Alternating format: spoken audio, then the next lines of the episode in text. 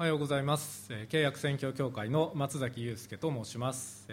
本日は藤原牧師に代わり信徒の私がメッセージを語らせていただきます。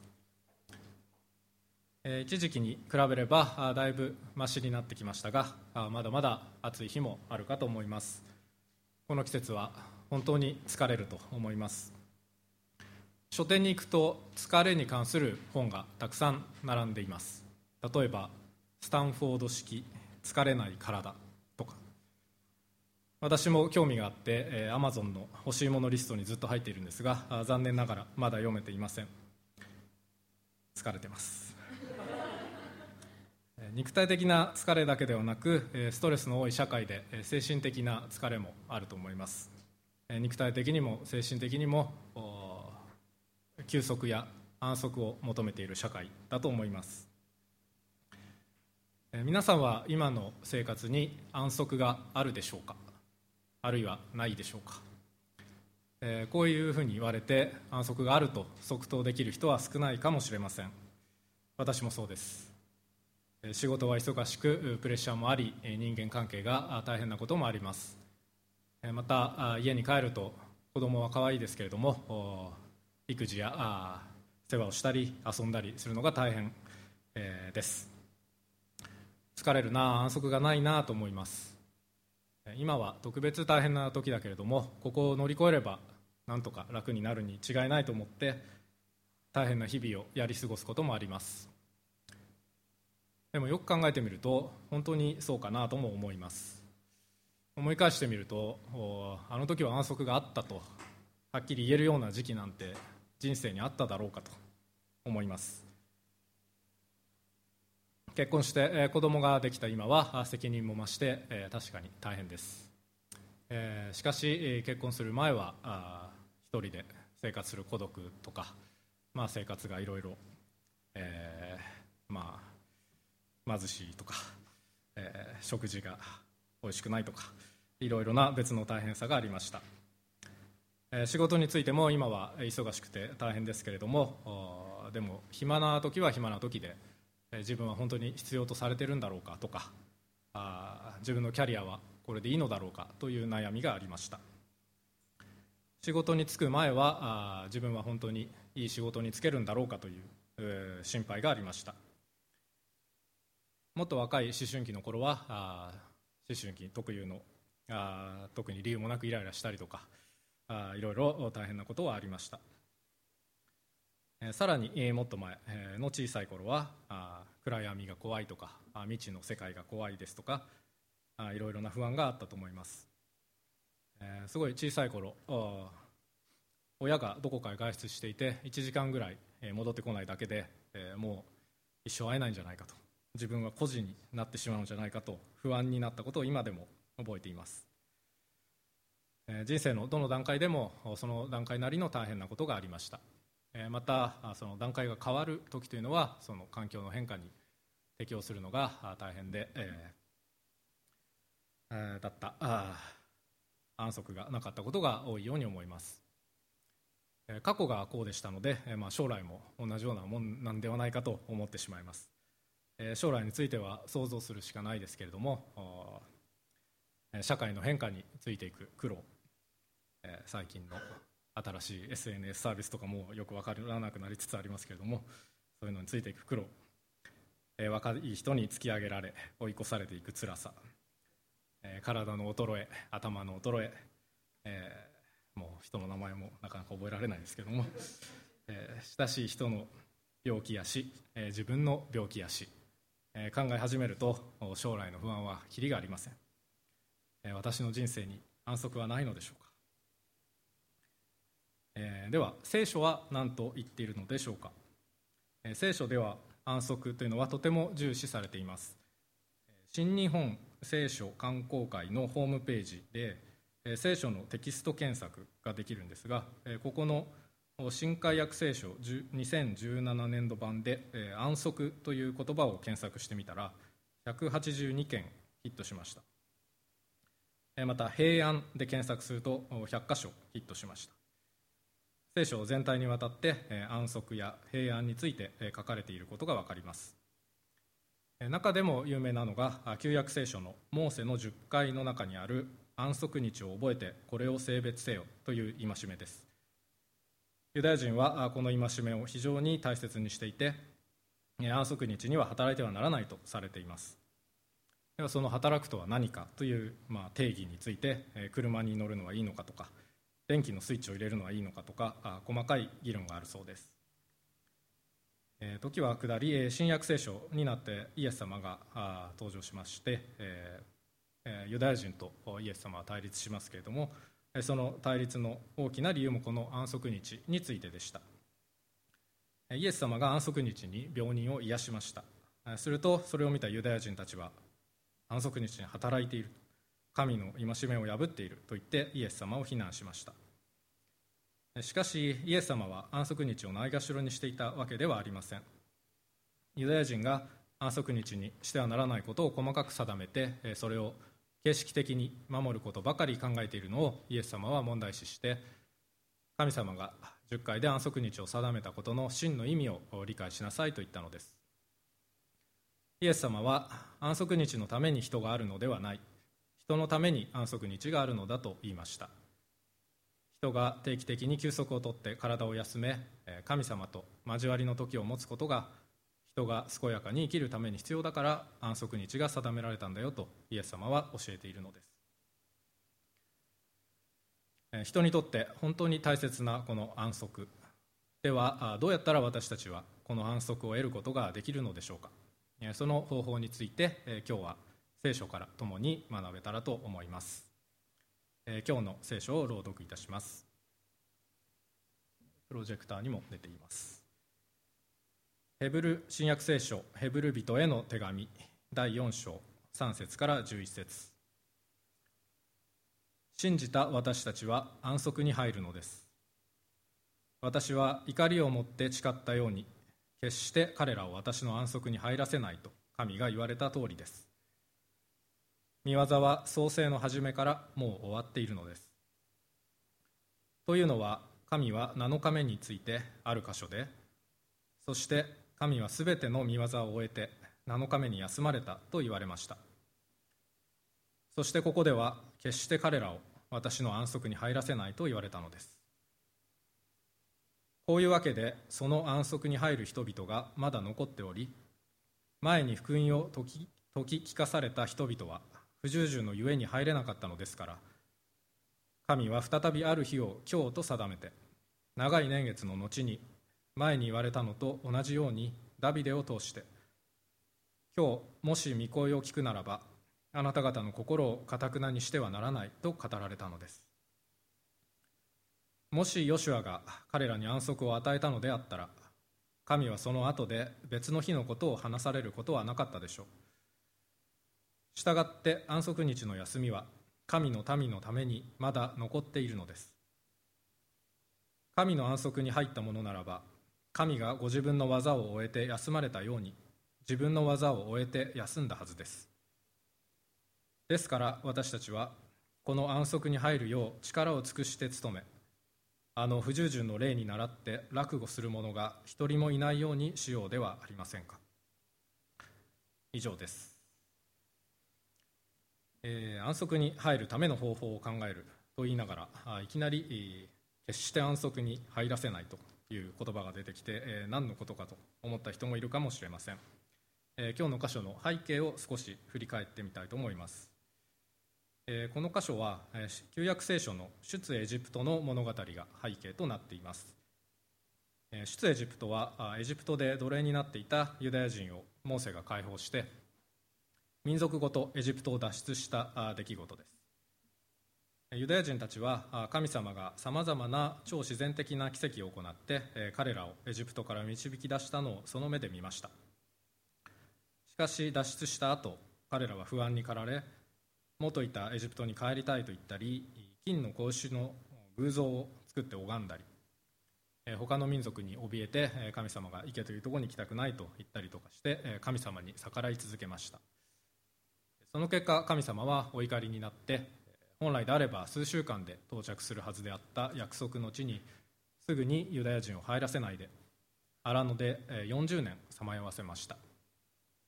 その40年の間に神様に逆らったユダヤ人たちはほとんど死んでしまい約束の地には入れませんでした。モーセ自身も入れませんでした。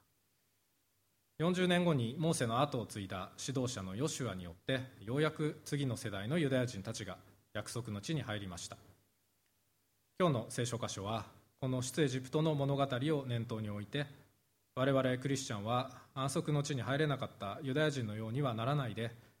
神様が約束してくださっている安息に入れるよう努力しようと言っているのです。11節。ですから私たちはこの安息に入るよう力を尽くして努め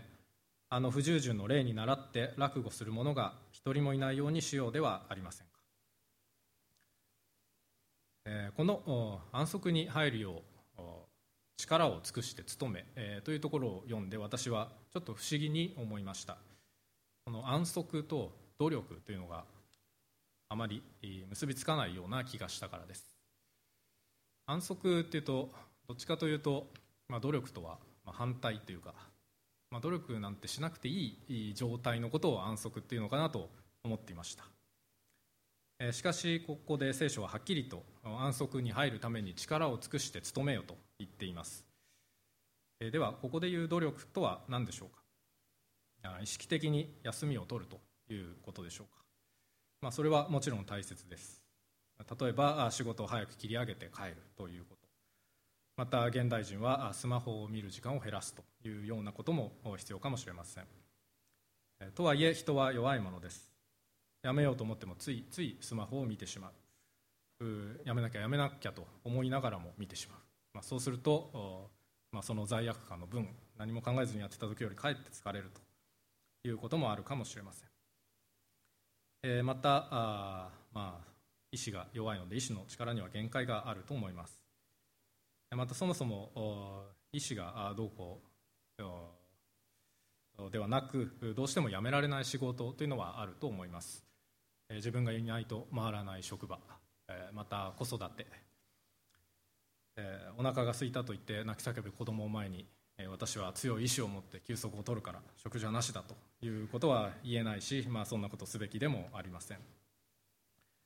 休む必要があるのは重々分かっている。しかし自分の意志の弱さや環境が休むことを許さない。そんな私たちではないでしょうか。しかし聖書はそんな私たちでも安息に入ることができると言っています。では具体的にどうすればいいのか。聖書が言う安息に入るための努力とは何なのか、先ほどお読みした聖書箇所から今日は3つのポイントで見ていきたいと思います。第1のポイントは神様が用意しておられる安息を思うということです。今日の聖書箇所で次のように書かれています。3節から4節。見業は創世の初めからもう終わっているのです。というのは神は7日目についてある箇所で。そして神はすべての見業を終えて7日目に休まれたと言われました。とあります。これは旧約聖書の創世記からの引用です。創世記の冒頭で神様は6日間で世界を作られます。そして世界の完成を見届けて神様は7日目に休まれました。これが安息日の由来です。この天地創造と安息の話は旧約聖書の一番初めの書物である創世記の中のさらに一番初めの第1章第2章に書かれています。ユダヤ人が大切にしているモーセの10回というのも相当古いものですが天地創造というのはそれとは比べ物にならないほど古いものです。先ほどモーセの10回の安息日の遵守がユダヤ人にとって形式化していったという話をしました。それに対しこの箇所では安息日というのはモーセの10回よりももっと古くからあってそこに立ち返らなければならないと言っているように思います。では創世記で語られている神の安息とは一体どういうものでしょうか。あれをやってはいけない。これをやってはいけないという形式的な休みとは違いそうです。ゴロゴロしてテレビを見ているというような休みとも違いそうです。私たち人間には神様が持たれた安息を完全に理解することはできないと思いますが、まあ、不完全ながら想像してみるとそれは世界を完成させた深い満足の中で静かに怒っておられるという状態かなと思います。物事の完成を伴う見見る満足を伴った憩い。皆さんもぜひ神の安息に思いを馳せる時を思っていただきたいと思います。この神の安息に憧れる思いを持っていただきたいと思います。自分の状況に関係なくそのような素晴らしい安息が創造の初めからすでにあったということ。それを思っていただきたいのです。そして神のその安息が私たちのうちに来るように祈りましょう。先ほど唱えた主の祈りにある通り御国が来ますようにと。そして神様はその安息にいつも私たちを招いておられます。先ほど話した通りエジプトを脱出した後のユダヤ人たちは神様に逆らったために安息を得られませんでした。しかし神様はその後も何度もユダヤ人に呼びかけて安息に招かれます。7節。神は再びある日を今日と定めて長い年月の後に前に言われたと同じようにダビデを通して今日もし御声を聞くならばあなた方の心をかたくなにしてはならないと語られたのです。ダビデというのは出エジプトから何世代も後のユダヤの王様です。神様はこのダビデを通して再びユダヤ人を安息に招かれます。その後も他の預言者を通して何度も何度もユダヤ人に呼びかけ続けます。聖書はその神の呼びかけが延々と書いてある書物と言ってもいいと思います。そしてその最後にイエス・キリストが来てユダヤ人に限らず全ての人を神の安息に招くのです。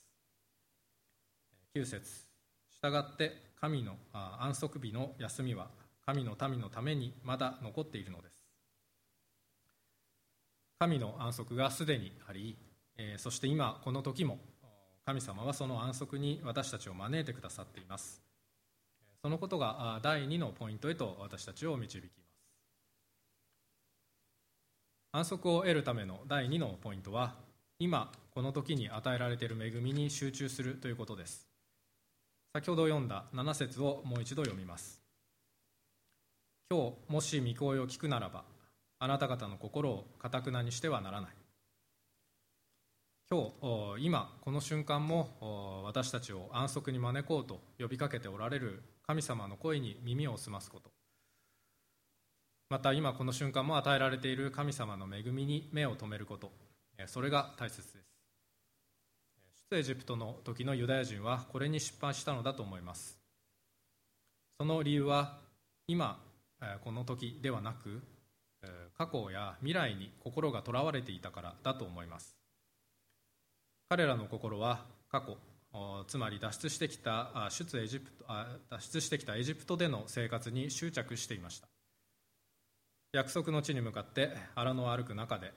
エジプトでの安定した生活に戻りたいと言ってモーセを非難しました。エジプトでは実際は彼らは奴隷だったわけですけれどもまた彼らの心は将来への不安でいっぱいでした。これから向かっていく約束の地にいる異民族に勝てるはずがないと言って進むことを拒みました。彼らは過去や未来のことばかり考えてその時語られた神様の御声に従うことができませんでした。またその時神様が与えてくださっていた恵みに目を留めることができませんでした。神様は荒野を旅する彼らに毎日マナーという食物を天から降らせて与えてくださっていたのですが彼らはそれに感謝することができませんでした。私たちが心の平安を失うのも心が今現在を離れて過去や未来に飛んでいる時ではないでしょうか。昔の失敗が忘れられない。昔できなかったことの後悔。逆に昔は良かったという思い。また明日の仕事がうまくいくかという心配将来に対する不安。でも過去は変えられないし未来はコントロールできません。今は特に先行きの読めない時代だと言われていますがどんな時代でも未来がどうなるかは確実には分かりません。悩んでも何もできないことのために悩むのは無駄な労力です。もちろん将来の備えをすることは大切です。無駄ではありません。聖書も将来の備えをすべきということを教えています。しかし将来の備えと将来の思い煩いというのは全く別物です。将来の備えは今具体的に行うことができることです。それに対して思い煩いというのは心配するだけで特に何もできない状態です。私たちは今できることに集中する必要があります。幼い子供というのは今に集中して生きています。だから彼らは将来の不安で疲れ果ててしまうということがないのかなと思います。冷静に考えると子供の方が大人より長い将来が待っているわけですから将来の不安を抱いてもおかしくなさそうですけれどもそんなことは彼らは気にしません。この短くてガニ股の足が将来まっすぐ伸びるだろうかとそんなことは悩んだりはせずその足で全力で走っています。まあ逆にもし幼子がそんなことを悩んでいたら親から見ると滑稽だと思います。私たちの悩みも父なる神様から見ると滑稽なものかもしれません。将来を子供の将来を心配するのが親であるのと同じように私たちの将来のことは神様が心配してくださいます。それを信頼して私たち自身は今この時に集中したいものです。大人になると子供のように後先考えず行動する生きるというのは難しいですが大人になっても今に集中する方法はあります。それは祈りです。以前祈りに関する本を読んでいたらそこに祈りとは今ここに集中する訓練であるということが書いてありました。今この瞬間も私たちに呼びかけてくださっている神様の声に耳を澄まし過去や未来に流れてしまいがちな心を今この時にじっととどまらせることそれが祈りだと書かれていました。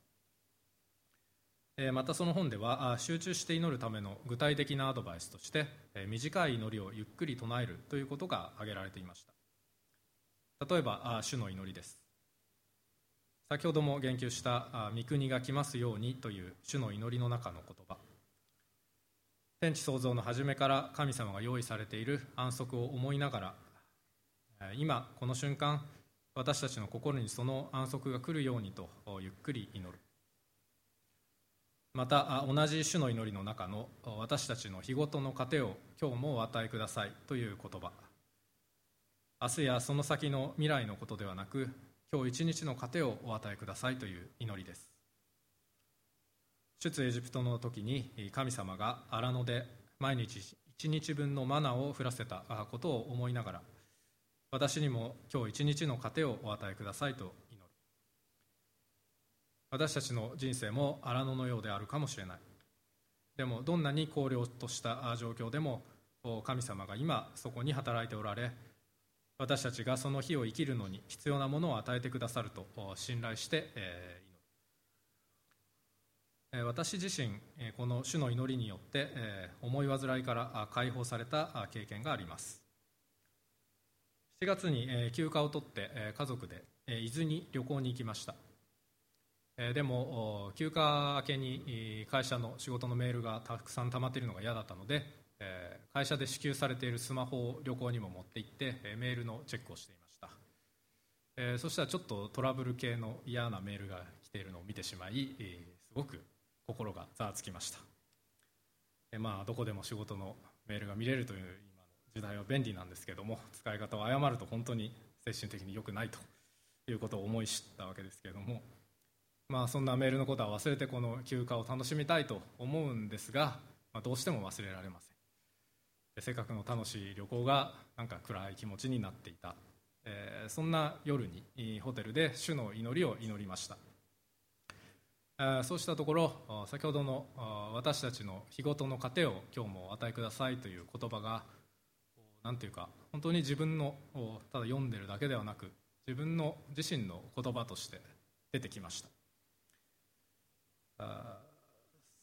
それをの時になんかあ少し気持ちが変わったというかあ、まあ、休暇明けの仕事がどうなるかは分からないけれども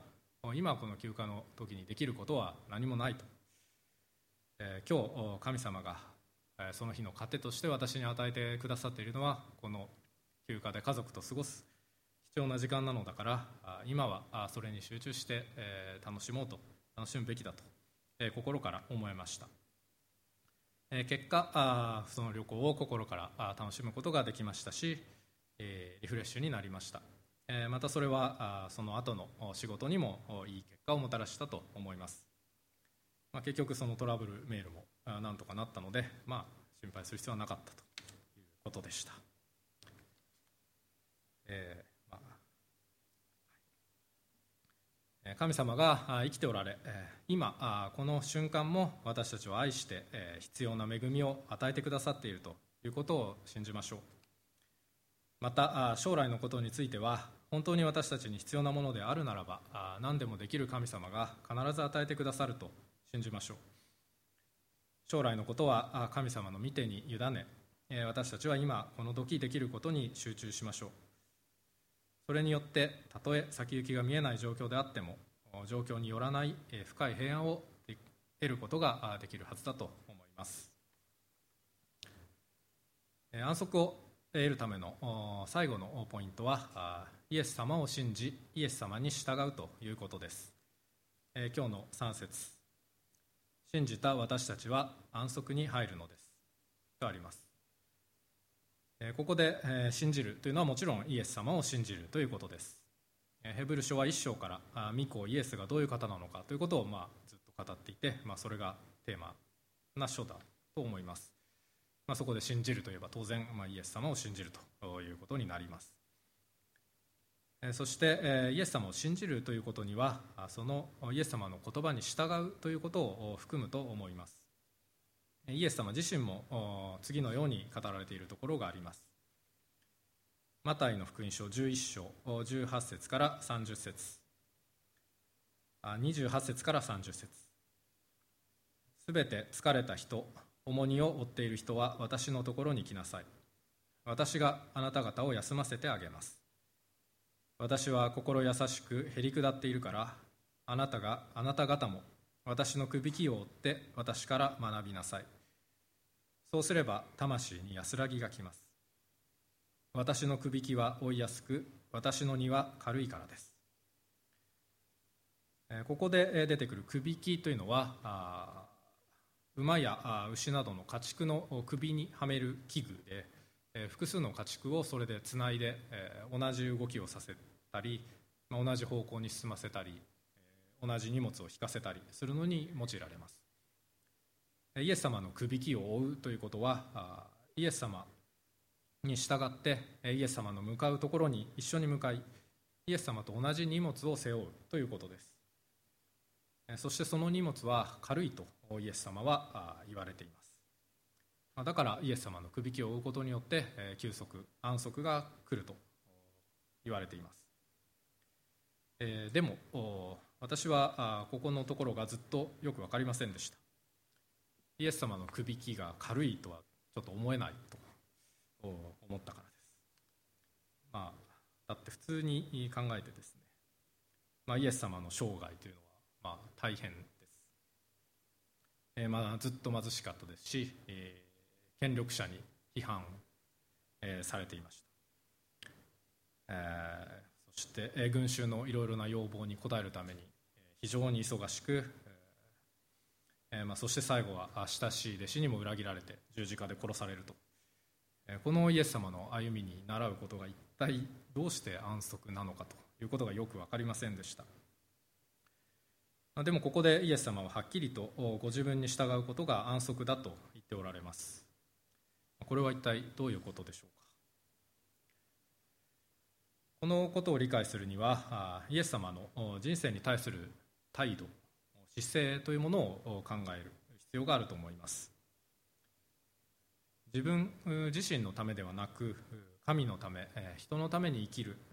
というのがイエス様の人生の一貫した姿勢でした。聖書で一番大切な教えは何かと問われてイエス様は神を愛し人を愛すことだと教えられました。自分を愛すではありません。またイエス様は自分は仕えるために来たと言われました。そしてその言葉を全うされ神のため人のためにご自分の命まで十字架で捧げられました。この神と人のために生きるということ。すなわち自分のために生きるのではないということ。これが安息に至る道でありイエス様が与える軽い荷物ではないかと思います。なぜなら私たちにとって人生における何より重い荷物というのは自分自身だからです。自己実現人に認められること自分の力でこの世界で生き残ることを人生の目的とするのは実はとても疲れる生き方だと思います。この弱い心と体を抱えてあと何年この人生を歩んでいかなければならないのだろうかと考えるとき暗淡とした気持ちになってきます。むしろイエス様に倣い自分を捨てて自分から視線を外して神と人のために生きる方が疲れないと聖書は語っているように思います。今日の聖書箇所でも次のような言葉がありました。10節。神の安息に入ったものならば神がご自分の技を終えて休まれたように自分の技を終えて休んだはずです。自分の技を終えて休むということ。自分のために生きるのをやめるということ。です。自分のために生きようとするとき私たちは不平不満や失敗することの不安から自由になれないと思います。しかし本当に人のために生きるとき失敗しても構わないと思えるものではないでしょうか。もちろんイエス様のように完全に人のために身を捧げるということは私たちにはなかなかできるものではありません。それでも私たちクリスチャンは少しでもそれに近づくために力を尽くして努めるものでありたいと思います、えー、今日の 11, 11節をもう一回お読みします。ですから私たちはこの安息に入るよう力を尽くして努めあの不従順の例に倣って落語する者が一人もいないようにしようではありませんか。安息に入るための努力という点で3つのポイントで話してきました。まず神様がすでに用意されている素晴らしい安息に思いを馳せるということ。次に過去や未来のことを思い煩うのではなく今この時に集中するということ。最後にイエス様に従い自分を捨てて神と人のために生きるということ。互いに助け合ってこれらの努力を続けることによりここにいるすべての人が神の安息を得ることができるようにと願っています。お祈りをいたします。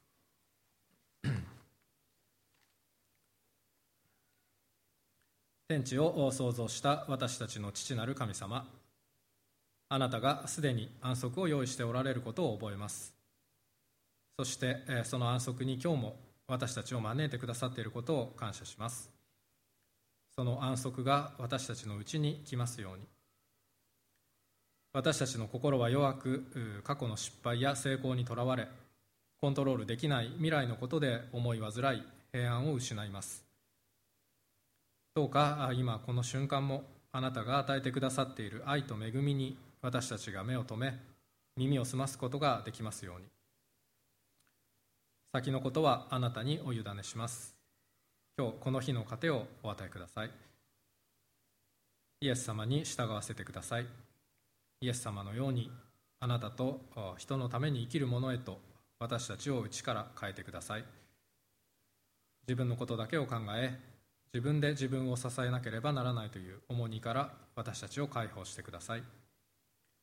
私たちの救い主イエス・キリストの皆によって祈ります。アーメン。